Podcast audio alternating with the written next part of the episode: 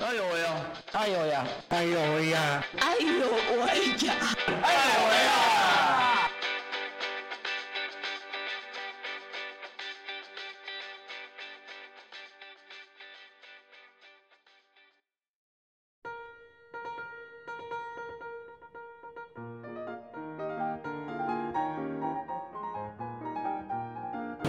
Hello，这里是爱有为，邀请大家来聊聊障碍者的大小事。我是家峰大。家好，我是乔可。我是安静，嗯，好，因为其实呃跟呃跟安静认识了这么久了，好，我其实有一些问题也想问安静是他吗？对，没有，一开始是他啦，对，因为他毕竟是轮椅使用者嘛，对啊。那其实因为我知道，像比如说我有给安静载过，然后呢，一般的时候，比如说我们录音的时候，他也会呃装一个车头，所以其实我一直搞不清楚，好、这些的功能是什么，就是他什么时候要用用这些用这些。对对对对对对对，就是我。对对对，因为我后来发现说，你看哦，像安静的轮椅，它就是一个很基本的手动的轮椅，可是我认识的一些呃轮椅朋友们，他们的电电轮有大有小，所以其实关于呃智障者轮椅朋友他们在使用这些代步工具。或或者是所谓的辅具，它其实的选择性好像非常非常的广。我想要问一下，就是也许可以先从安静这边来来跟我们分享一下，他平常的的一个代步的的工具的选择是什么，然后再请他来介绍他是怎么去认识今天的来宾。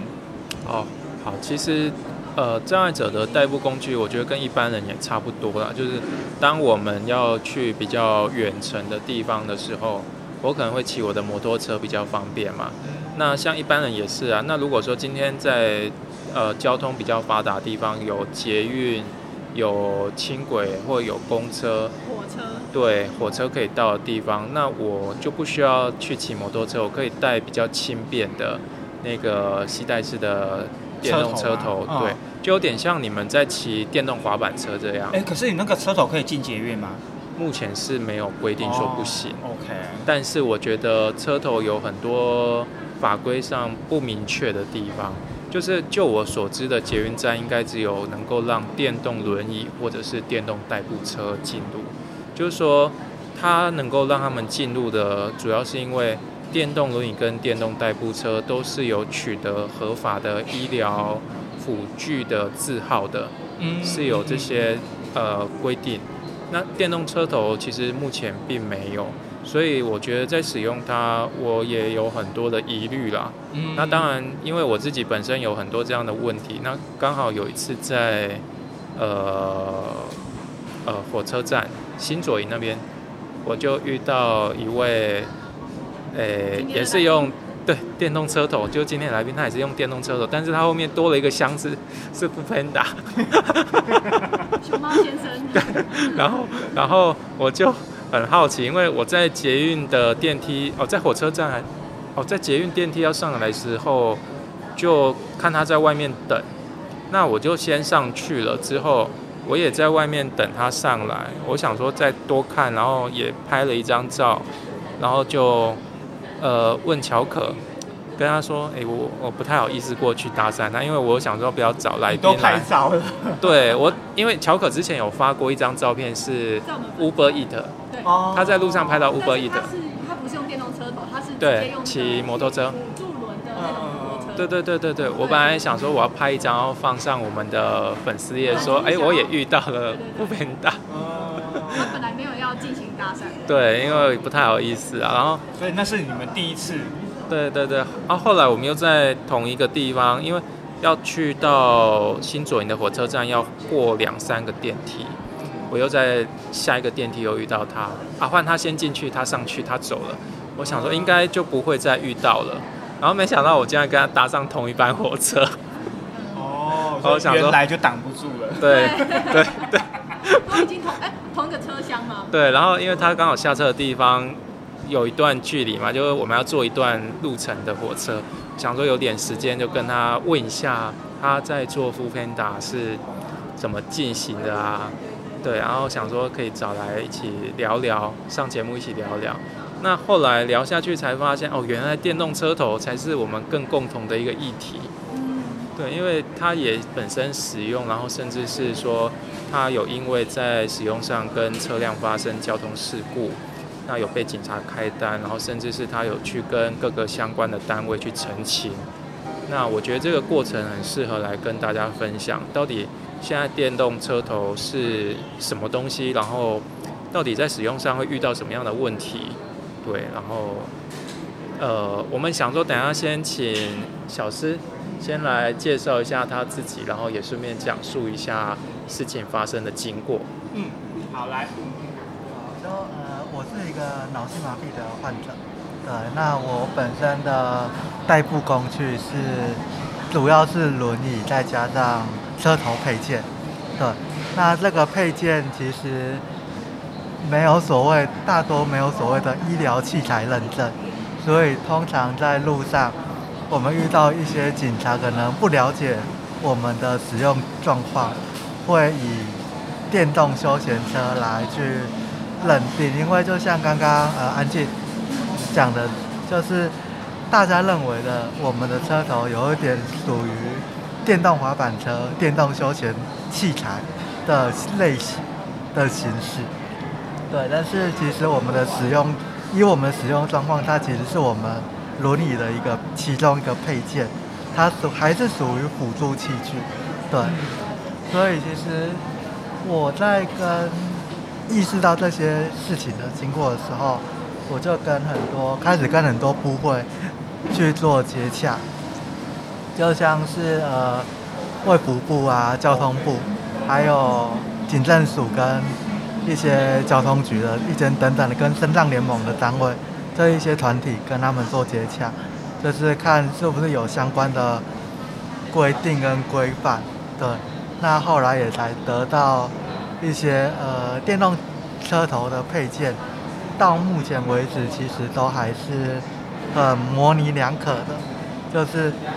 因为它既不是医疗器材，但是又是身障者的一个配件，对，也是它的辅助器具。对，所以大家也是一头雾水，就是。所以，所以你是因为呃那次发生的交通事故，然后开始关注这个议题，然后开始跟各个你所知道的相关的单位做做一些联系，跟请他们协助吗？对，我是因为这个一些事，因为有发生事故了之后，我才会才有去机会去接触到这些团体跟呃这些部会。然后也才会得到他们的一些解释。对，那个事故是你跟呃车辆？对，我是跟汽车。就是那个时候是我要走斑马线，因为我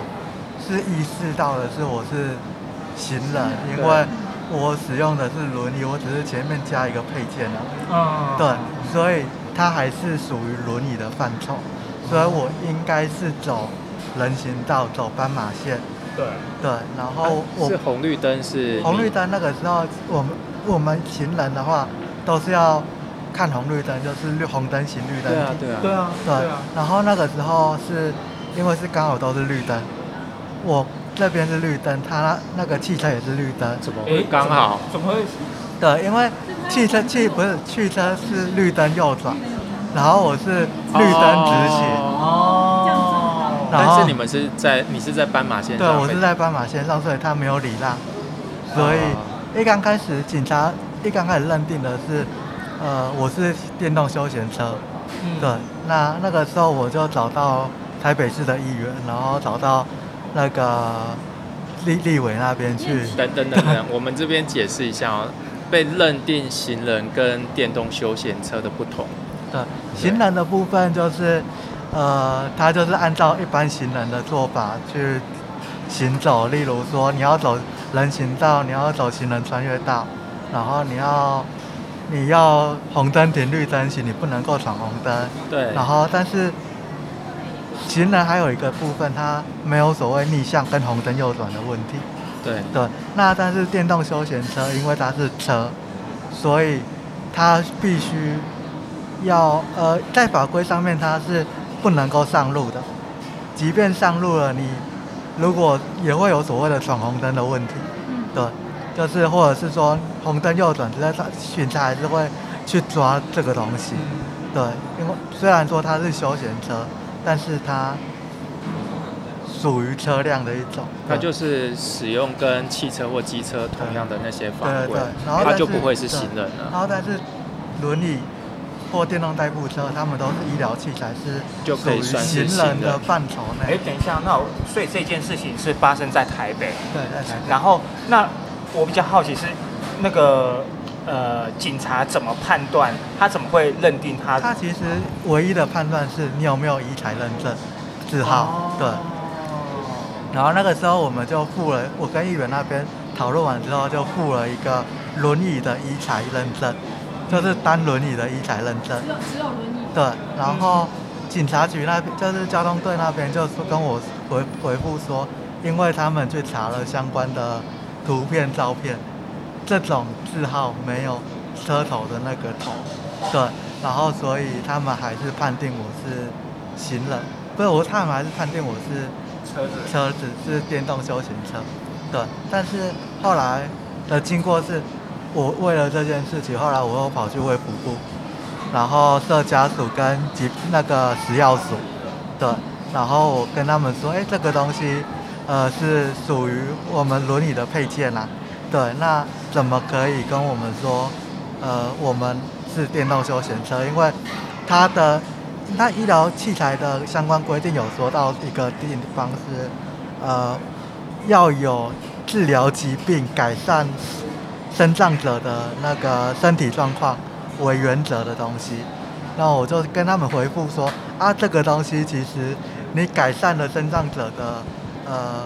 交通运输的那个不便性，对，是一样的。然后他们也觉得，哎，好像对。然后只是法规上面他们没有办法去做解释。后来他们就用一个比较呃，因为他们后来有查法规说，其实车头是有纳管，只是没有任何厂商去做一个一个认证申请认证。纳管。就是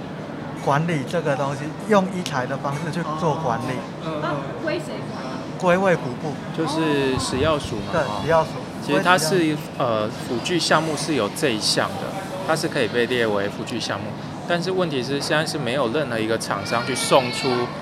这个申请，就是说啊我要把我的车头列为是辅具，没有厂商去做这件事情。所以现阶段台湾所有的车头都没有没有。对对哦都没有，所以也有一个问题，就是因为不是没有送申请辅具，所以也不能够申请任何的补助辅具的补助，所以这个也是没有的。嗯，所以当时候在斑马线发生的时候，最后呃责任归属是你不对还是车子不对啊？一刚开始是我我不对，然后他车子也不对，哦，所以双方都有对。错但是如果今天如果你是行人，行人以后就是都是车子的错，就都是车子的因为错。我有走在斑马线，行人优先。对然后所以就是也是因为这个原因，后来我就跟那个卫福部的食药署跟藏身藏联盟那边说到说，因为只要我是行人，对就绝对没有任何的失那个过失。对。那身障联盟也能够理解这一个点，然后所以就后来又开了那个生权委员，对，然后请交通部，交通部也说，就再发文给那个身障联盟跟卫福部说，请他们去做解释，对，对，因为我有看到小师给我的公文内容，嗯那其实我看了最后，我也搞不清楚到底最后的结论是什么。最后的结论其实是没有定论，啊，对，哦，所以等于？所以就没有法则啊，就双方都没有法则啊。就是应该说，就是卫福部认为它是医材，交通部也认为它是医材，可是没有厂商去送医材，它就不是医材。对，因为现在就是卫福部可以认它是医材，但是呃交通部就是依卫福部的认定嘛，他们也是看那个医疗字号嘛。那警政署的警察单位也是看那个医疗字号嘛。那现在的最大的问题就是没有厂商去送对，这个医疗字号。因为厂商没有一定不会通过，再怎么送都不会通过，为什么？因为它有时速上面的限制，然后再加上它时速限制是多少？少？就是医疗器材认定是十公里，十公里。对，可是车头的速度平均速度大概在二十公里左右。对，那在路上其实主管机关也会怕，也会无法认定你现在是十公里还是二十公里。哦，有对对，这有。然后但是如果呃所有的车头在出厂的时候都被设定为只有十公里的话，那其实最快也只能跑到十公里，就不会有所谓认定的问题啦。所以是出厂设定的时候，应该就要先调好嘛，对不对？呃，应该说，如果说它固定十公里的话，对那就非常不符合大多数一两台湾一两万人身障人身障的人士在使用的那个呃需求，对，就没有这个需求，因为因为台湾的交通非常的不方便。我今天有后来我跟交通部说了四件事情，他们只要做到，我可以跟他保证不会出现折头。这四件事是什么？第一，人行道全面净空；怎么可能？对，第二，低底盘公车、无障碍公车，然后无障碍计程车、富康巴士，十分钟一班。然后对，然后上，常常都把撞来撞去，对不知道。然后第三件事情是，那个密集度要够，要像台北那个样子，全台湾不可能。对这个你也是蛮杠上的。对，然后第四件事情就是，那个人行道的地砖不能够给我一个洞一个洞一个洞的，对，就是不可能。很多水沟那个人孔盖啊，对还有机车违停的啊，对，所以我说我后来跟第一个，他刚才第一个全面净空就不可能。对。每一项都不可这每一项都不可，所以我后来就跟交通部的官员说，这四件事你做到，我给你一个月改善，你改善得了，你跟我开这张那个那个什么那个电动休闲车，我心服口服。你给他一年，他们也改善不了。一百那那个其实行人跟这个电动车头哦，行人的规范就是，呃，有人行道的时候走人行道，没人行道的时候就是走马路。对，然后可是要靠边的，对，所以你如果时速太慢的话，你走在马路上，你会觉得很危险。对，你有发生过什么样的状况让你觉得很危险的吗？我之前举我在台北的例子我会刚开始在台北的时候，为了为了那个电动车头的事情，在台北晃了一年一个月，然后我在那个什么忠孝东路，然后还是那个比较大条的那个马路的时候，车子车流量又很大，然后或者是哎没有人行，高雄没有人行道的地方，走马路真的会很危险，就而且可是走人行道又会一个洞一个洞的，然后我们又不知道怎么走，轮椅撞撞一撞就坏掉了，对而且也很危险。对。你的危险是车子会看不到你，还是呃，对我我我觉得，我觉得，呃，我我觉得我可以理解小师刚才在讲的。比如说，我我举一个更简单的一个例子，比如说，我们今天一般呃行人在过马路的时候，对我们可以加快脚步。对对，就是我们可以加快脚步嘛。可是嗯如果一个你只能十公里的的，你只能固定在某个时速上，那你怎么去加快这个这个是十对我公里是不是差不多脚踏车的速度啊？没有没有，脚踏车大概二十。哦，那比脚踏车更慢。对对对，我的意思说，就其实某种程度就是说，呃，我们我们的身体可以随着整个环境，或者是我们随着我们的所遇到的状况而调整我们的步伐，好或速度。可是，一旦我们的我们的速度受限于轮椅的，或者是受限这这些这些器材的的时候，我们面对一个可能不是那么稳定的环境的时候，我们其实是没办法调整。就是没办法去应应当时的状况。对对因为像我最近去台北，看到台北捷运，它的那个电梯口会贴一个贴纸，写最高五公里。对最高五公里，嗯就是电动轮椅、电动代步车嗯时速最高五公这里。指的是在站内吧？对啊，这个站内合理啦，这个站内合理啦。只是说，只是说，因为现在现在我们在谈论的就是说，我们毕竟我们都要出门啊。对啊，我们我们我们出门，我们我们不能说哦，我今天我在这边的确我们在所处的环境可能交通稍微好一点，可是谁知道我们过了下一个路口，它就是一个很大的马路，大那个车流量过多，哦，然后车速又快的时候，哎，那我们要怎么去调整？对，我觉得可能会卡在这边。现在即便厂商不去送这个认证，车头也是大家都在用，对好像也不会被限制什么嘛。哦对，应该说，因为台湾有至少两万人在用车头，对，那这两万人里面，大多数有很多分歧。我之前跟很多也是用车头配件的一些身障者对聊过，有些身障者就说他们会认为我们是行人，以行人的姿态去做行那个使用。啊，有一些就会跟我们跟我说，哎，这个东西是车子，我如果走斑马线又走人行道又走车道的话，会很危险。就例如说，我之前在高雄有跟一个障碍者聊过，他有说到一个点是，今天中山路很大一条，然后人行道在内侧，然后马路在外侧，然后他今天如果要走马路，走一走，要转进去，车子以为你要转弯，然后就没有就没注意到就撞下去了。哎，对，因为你们没有那个闪对对对。对，我们我们不会不会有所谓的，不会有所谓的方向灯我看。小师会用手势啊，对，我会用手势去可是这不是一个正这规的对对对这不是一个对，就是我们只因为没有这东西，我们只能够用手势去表示说，哎，我们现在可能要转，还是我们只是要走到人行道，走到斑马线，然后再再走，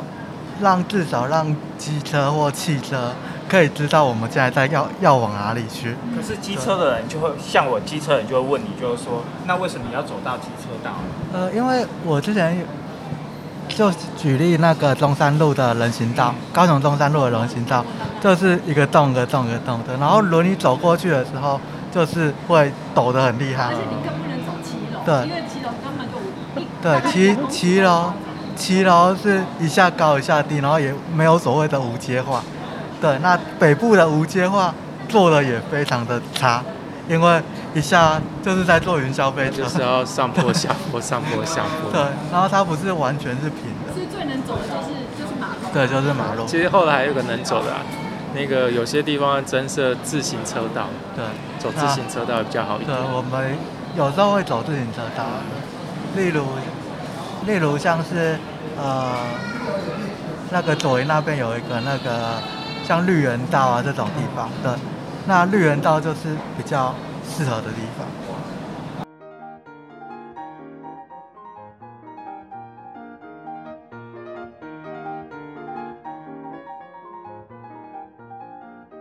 小师，我想问一下，就是说，呃，前面就是整个事情的发生，我们大概都了解了嘛，哦，对，那就是在那个当下，你遇到的时候，你有先想说你要先问谁？家里的人？其实我没有跟我家里任何人去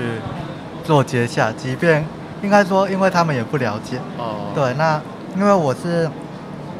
大学以后才开始使用辅具的，对，对，哦，对，我是大学以后才开始使用辅具的。那那等一下等一下，那你那你之前在干嘛？我之之前都前都用什么？我之前其实我还有，因为我是脑性麻痹，对我一只手一只脚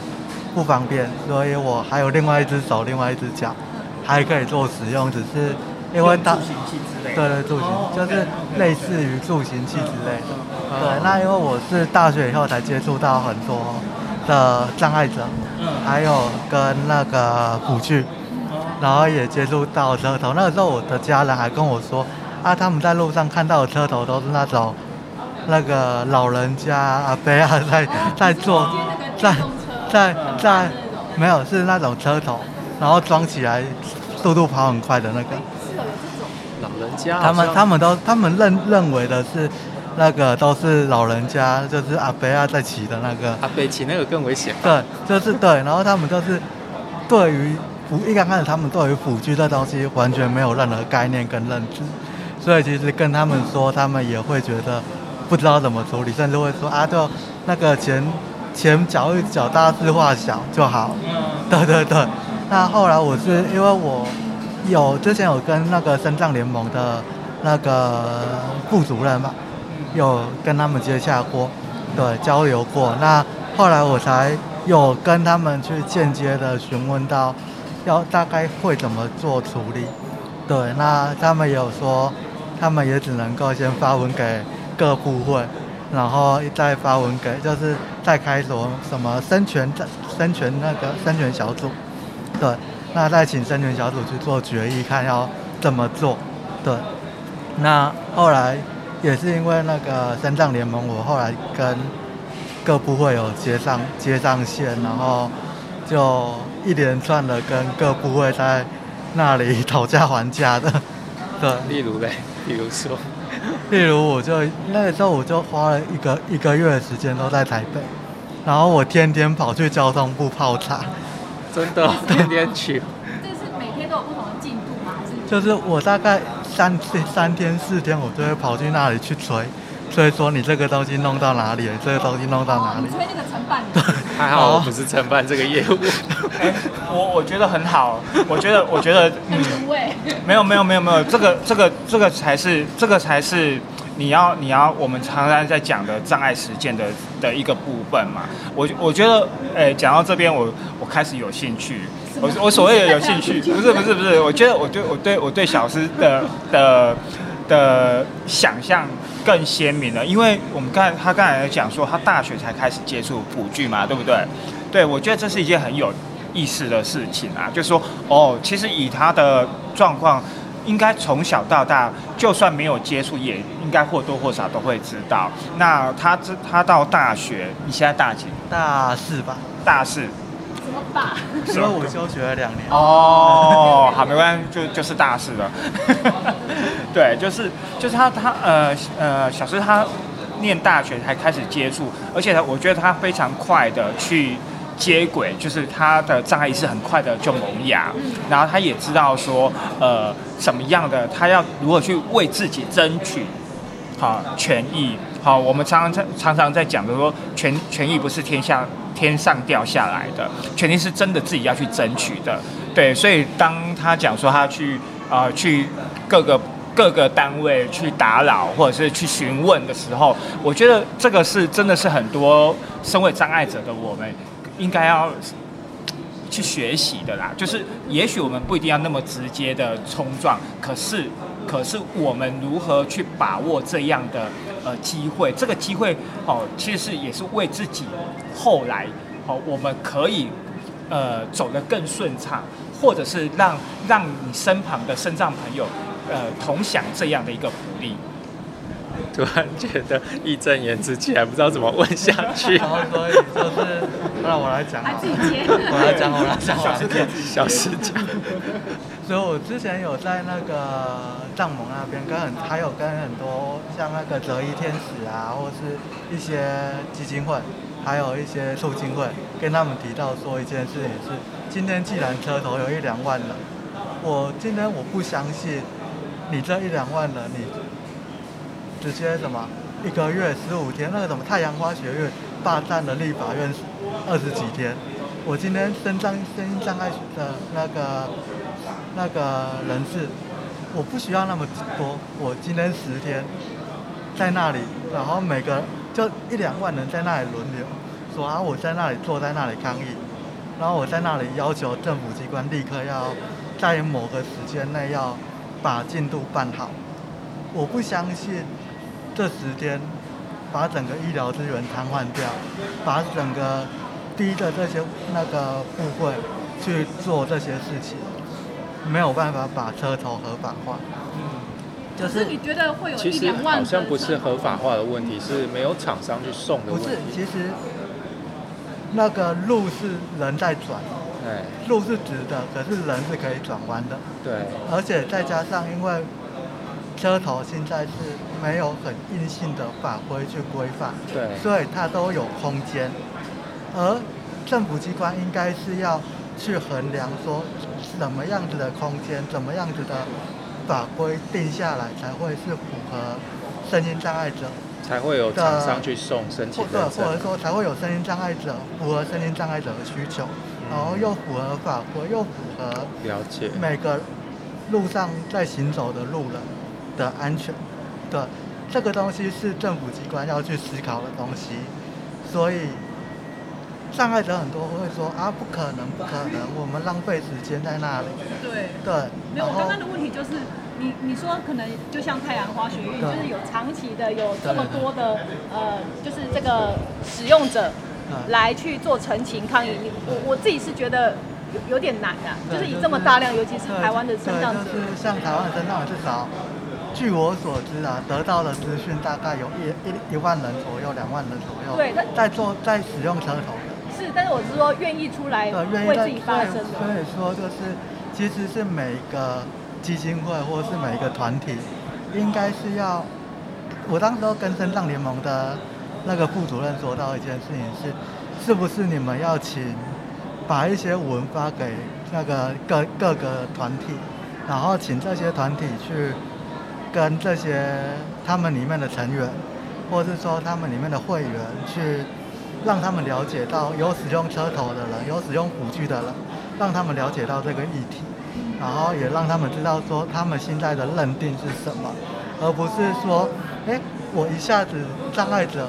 就是分了好几个团体啊，一下认定这个，一下认定那个，然后各部会也是因为团体都已经没有定案了，各部会也不知道要怎么办。自己都不了解自己的状态是对，的确，我觉得是因为，呃，电动车头其实对于障碍者来讲，他也是有各自自己的想法跟认定啊。那其实很多人也许不会知道说，像小事这样发生事故之后，到底会被怎么处理。那可能也不会知道啊，其实，在卫福部食药署，他们也早就已经有把这项车头列管为辅具，但是问题是没有厂商去送那个申请那个医疗许可的那个认证，所以变成现在车头其实它呃也不算辅具，对，就是这个状况，其实很多障碍者也许他们都不知道。对，所以说这个应该是很多时候是很多团体要让障碍者，因为都是会员，他们对团体有责任要让他们的会员知道他们所使用的辅具是到底是什么东西？到底是什么东西对，然后团体也要对于这个产品要有共同的认知跟共识，对，因为如果没有共识，永远没有共识，政府机关也不知道怎么做事，对，因为政府机关做了一件事情，然后那个有某某些团体觉得是对的，然后另外一边团体又觉得是错的，对，那很多时候是就是团体要障碍者的自己要意见是很分歧要凝。结起来，就觉得说，哎、我今天凝结起来，政就可以要求政府要去做事情。那你有去做各呃各个障碍团体，譬如说障盟，你就是协助你开始做这个倡议的团体，你有在譬如说障盟或其他的团体做更多这这种你讲的凝聚共识的事情吗？我觉得我经常遇到在路上常常遇到用车头的环那个使用者的障碍者，然后其实我都会开始跟他们，一刚我就会主动跟他们搭上话，说，哎，那你们觉得这个东西你们的认知是什么？那当他们的认知有一点，呃，不是属于行人，或者说不对于他的产品不不够了解它的属性的时候，其实我会主动跟他们说，其实有相关的法规，有相关的法则是什么，然后我们应该要怎么做认定。然后很有趣的是，那些障碍者回了我一句话说：“啊，那个我们听到的就不是这个样子啊，那他们听到是什么样？他们听到的就是啊，就只是不合不合法，然后违法的东西。他们听到的是不合法、违法，嗯然后可是我在我跟他们说的是，今天是今天不是违法，今天是还没有结论嗯，对，然后他们就很有一些刚开始就很坚持的跟我说啊，这个东西就不合法。然后后来后来我就跟他们问说啊，那你不合法，你为什么要用？对啊，我也是啊，我也是在用。然后就没事就没事啊。对，然后他们就说啊，我就不会有被抓啦，不会有怎么样，不会有怎么样。对，那其实也是，就是很多人是没有遇过，就是可能被警察开单啊，或是被，就是或者他们被开单，他们也不敢。他们被开单，他们也不知道他们要去哪里去申诉，去哪里去去澄清，去哪里反映。对，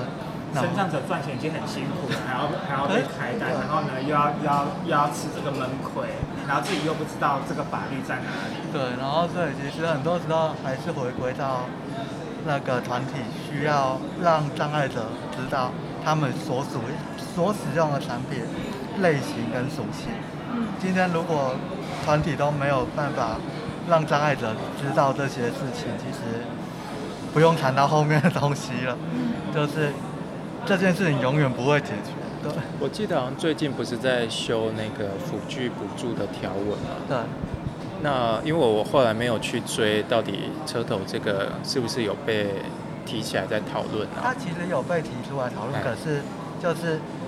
卡在遗产认证。就还是一财对，认证，就是还是一还是卡在一财认证就是一直没有办法取对，得共就是识。今天你只要卫福部的立场很明显，就是我已经纳管了，啊，你们厂商来申请，我就可以补助；你们厂商没申请，我就不认啊。但是就是呃那个呃辅具的需求是不符对，合但是其大众的，实后来我有听到上，我再补充一下，哎，就是我有听到深藏联盟那边有跟我说到，现在的问题不是车那个车头本身做认定，对而是连接的时候。对就是你车头跟轮椅，因为轮椅有各式各样的轮椅，对，你把轮椅跟车头连接，连接起来会不会安全？对哦，他们他们不是有以车头单独去做认证，他们是要配合轮椅。这样也对啊。对，所以其实这会更麻烦，因为车头认认证已经够麻烦，然后因为每一台轮椅有每一台轮椅的不一样的地方，然后你要把每一台轮椅都拿去做认证，跟这跟每一台车头做认证，哦，你说其实配对配对起来做认证，哎，所以等于是这就有一点像是机车加辅助轮以后，对，机车加辅助轮以后要再做一次审验，然后汽车原本就要做审验，审完之后加完辅助轮再做一次审验。就是你有改装都要再去送检验啊这个有点像是像轮椅它在上市的时候。都一定会去做过一些呃冲击的测试，就是说如果发生事故，那个障碍者他本身会不会受到什么样的伤害？对，那今天如果你又加装了一个东西上去，那这个加装会不会造成你的受伤？所以你还是必须要去做那个冲击的那个认证测试。所以这种测试都会做很久，而且都要花钱。对，然后再加上那个台湾的那个车头，也不是很多人在做使用。大多虽然很些很多是障碍者在做使用，可是厂商不可能为了这一两万台，然后去不，它不是像康阳这种大品牌，然后就可以拿一堆钱去砸，砸给那个政府机关做实验，然后一些车头啊，一些比较小的品牌，其实即便是最大宗的品牌宝华，也没有这个能耐去处理这个认证的费用。其实现在厂牌好像还蛮多的、对，哦，就是什么宝华、雪豹，然后瑰丽，然后红龙腾、龙红腾。不过这好像看起来都是比较像是小型的个人工作室改出来的嘛。对对对。对，其实它有点像是那个外劳在盖电动汽车那种感觉。可是它其实我还是强调它不是车，它是我们的配件。我之前也常常会用车头在讲，可是有一次我跟那个声音障碍的那个也是一个做做车头的老板在聊的时候，他就觉得很多声音障碍者很奇怪，明明知道那不是车，然后硬要跟他说他是车头，电动车头。因为我不太习惯把它跟对对对。机车的车对对对联想，因为它其实就长得很像。对，然后可是它实际上它叫做配件，因为如果用配件再去讲的话，其实就没有所谓一材的问题，因为它只是，例如说，我今天导航，车子装导航装上去以后，它不需要，它不需要再做，哎，我装完导航之后，我跟，那我要再去审验汽车说，哎，还是机车装完导那个那个什么那个监视器，那什么那个行车记录器以后，然后也不需要再去做认证做认证。相相对的，轮椅加一个配件以后也不需要做认证。只是这个时速真的还是要对对对，这对这个时速上面就是很多政府机关很在意的地方，因为他们会怕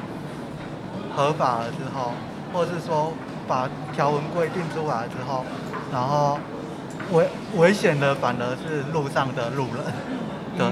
因为很多障碍者横冲直撞的，对对，没 错。然后就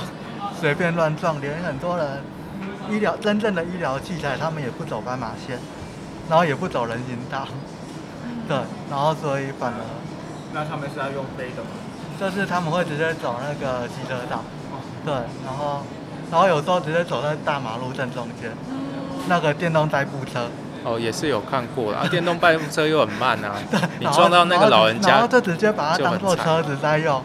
然后车子，然后它又不是车子，然后你把它对。行驶在那，你把它用在路中间。影，响其他用路人。对，然后所以这个东西其实还是回归到基金会啊、促进会啦，然后联盟啊，要去做一个说明跟对障碍者要去做一个集体的教育。对距离教育。其实那个行人教育真的是蛮重要的，就是即便是使用车头也好，因为我们看过很多的障碍者，真的就是横冲直撞，像现在时速最高可以到多少？最高时速法规规定十公里，对，啊，我说那个厂商做出来的时速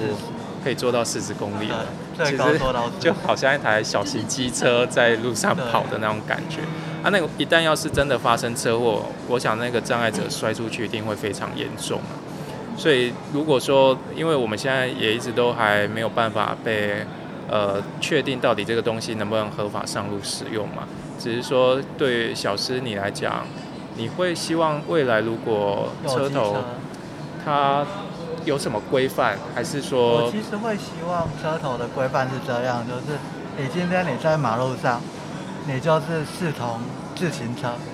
哦？对，你在大马路上你就视同自行车，你今天也在人行道，你就去限制所谓的时速，然后你在路上你就视同自行车，然后你就限制，现在自行车电动自行车的规范是二十五公里，呃，对，然后那你就因为车头在用太快也不 OK，对。也会太危险，对，那你就规定个二十五公里，然后你这个要这个，我我觉得，我觉得，我觉得刚才小师现在讲的这件事情，他要某种程度障碍者要要对要有要有就是那个行人的道要有德啊那个 那就像骑机车的人，就是不能够超过那个限速一样啊。对，然后可是其实还有没关系，这个等下我再讲，就是呃，像是路上在路上，我刚刚说在路上，就是限有一个限制说啊，你就是车头最高速度就是二十五公里，你不能再快了。嗯，对，然后你的那个行人，你在路上，你在那个什么那个人行道，你就慢慢的用五公里去去走，对。然后对人行道里面的在人行道的行人来说也会很安全。对。然后在路上，在大马路上对障碍者来讲也是很安全的事情，因为他不会跟汽车就是速度差那差那么多，然后抢道，对，这是一个其中一个解决方折法中的方法，对折中的方法，但感觉比较简单。所以车头上面应该会有按钮，就是随时切换那个速度对，就是或者是说你去侦测，啊，你现在在人行道，你现在在对汽车，这不太那什么技术上面我不知道有没有办法做到，你管系有办法去设计这个吗？一定有啦。就是那个城市设计的部分。好像有我觉得，我觉得用按钮比较比较对啊对就是按钮啊，我设定这个按钮是五公里对，然后十公里，甚至说。你就是要求你的那个车头上面一定要有记录你时速的表，你记录对，一定要有记录如果这样变成在人行道，是不是就如果你是变成车子的模式，不就要戴安全帽？可是大多数现在自行车不用戴安全帽，哦，因为是自行车。对，自行车对，然后是同行人，你知道，因为只要不要是汽汽机车都不用所谓安全帽，对。有啦，其实那个仪表板上面是可以看得到时速对，然后啦。甚至说你现在有记录你现在超速了，那你再去做政府机关再去做开罚，嗯，这有依据了。有依据的，嗯对，那也才不会有发生危险的问题。对，对，因为其实我知道车头在市面上出现，应该有没有十年了？大概十年以上。对啊，已经这么久，但是这些问题好像一直没有被解决掉。那你接下来还想怎么样告诉别人这个呃，就是你你讲的这个观念，除了个别去跟路上的生长者聊之外，其实我就是最近透过我们节目啊，还有还有别的嘛？对，然后近期其实我一直自我自从使用车头以后，呃，我就已经开始意识到这个问题的严重性了。然后我其实那个时候我就尽可能去认识很多的基金会、促进会还有联盟。然后其实我一直在跟他们说到这个点。然后可是后来我其实也发现一个问题是，各个基金会有各自的认定，就是甚至有一些基金会很悲观的跟我说啊，这个东西就是不合法，然后我们用我们被罚，我们自己要承担。有心理准备，然后他们也他们卖车头，但是他们也不负责的，这样也我太不负责任了吧？我觉得这样太不负。那对那种基金会，那就是变相的杀人。对，然后可是这个，可是可是我不我我我，可是我不说那个基金会的那个那个真那个名字是什么，只是有卖车头的基金会，我也知道是哪一家啦。在就就就在这附就在这附近而已。好，大家不知道我们在哪里。那个呃，其实我们也想过一个问题哦，因为那时候在看你上电视的节目访谈的时候，讲到说你装这个车头啊，还有这些设备啊，花了快十五万，对不对？对，十几万的。对啊，其实十几万可以买一台机车啦，加装辅助轮。对，可是其实对我而言，机车的方便性比车头还要差。啊因为虽然说机车速度很快，至少可是在路上限速四十公里，对啊，正常的限速五十公里，所以然后又常会被拍照，然后你又不能走人行道，哦，对。但是你车头、你轮椅，你就是可以上人行道，可以进百货公司，哦然后你可以，你不需要去做移位，对，对你也不用想办法把轮椅收起来，对对不对？然后你也不需要去一个方便性。对，然后你也不需要去考虑到停车的问题哎，。可是你会不会觉得那个，就是你用车头这样子，那个高度会不会有点太矮？会不会担心那个汽车或大一点的、高一点的车会不容易看到？其实会，但是其实轮椅的高度其实就跟小孩子的高度是差不多的。对，对，然后所以小孩子走在路上，遵守交通规则的情况之下，不会发生什么太大的危险。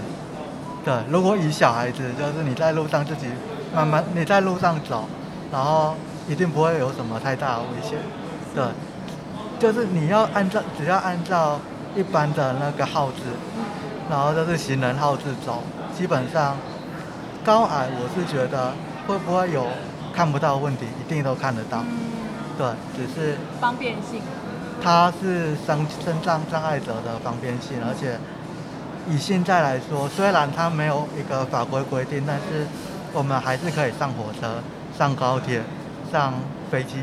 之前，我相信这个法规的限制就会变得越来越严格。当然，我也希望厂商既然要做车头，还是必须要去顾虑到这些使用者的状况，看有没有办法去跟这些相关部会直接去做沟通，能够找出一个像小师讲的比较合宜的适用的方法。哦，可以在不同的场域使用不同的速度，就像我们骑摩托车在不同的路段也会有所谓的时速限制。那当然，你超越了相关的速度，你就要去承担相当的罚的。我也觉得这个也都合理。对，那今天很谢谢小师来跟我们分享这些。听说我们下次还要继续访他。哎，很久没有遇到这么年轻有为对对的障碍对对对对来聊聊对对对，因为小师的另外一个身份就是熊熊猫先生。熊猫先生。对对，没错。对对，那我我们太久没有访问这种有关职场上的的生长 伙对，伴我们还们。蛮爱聊那个工作的事情。对对对对对，所以我呃希望下次呢，哦、可以邀请小师来节目上来跟我们聊聊他如何去做他他的外送的工作，我觉得是一件很有趣的事情，尤其是他南北跑透透。这哦这个我真的不理解，干嘛对对干嘛对南南北跑透？对，然后所以我，我觉得这这件事情呢，哦，为什么会是这样子的发展？我们下次请小师来呃节目上再跟我们细聊他的工作的一些呃有趣的事情。那我们今天呢，艾有为就到这边，那我们下次见喽，拜拜拜拜。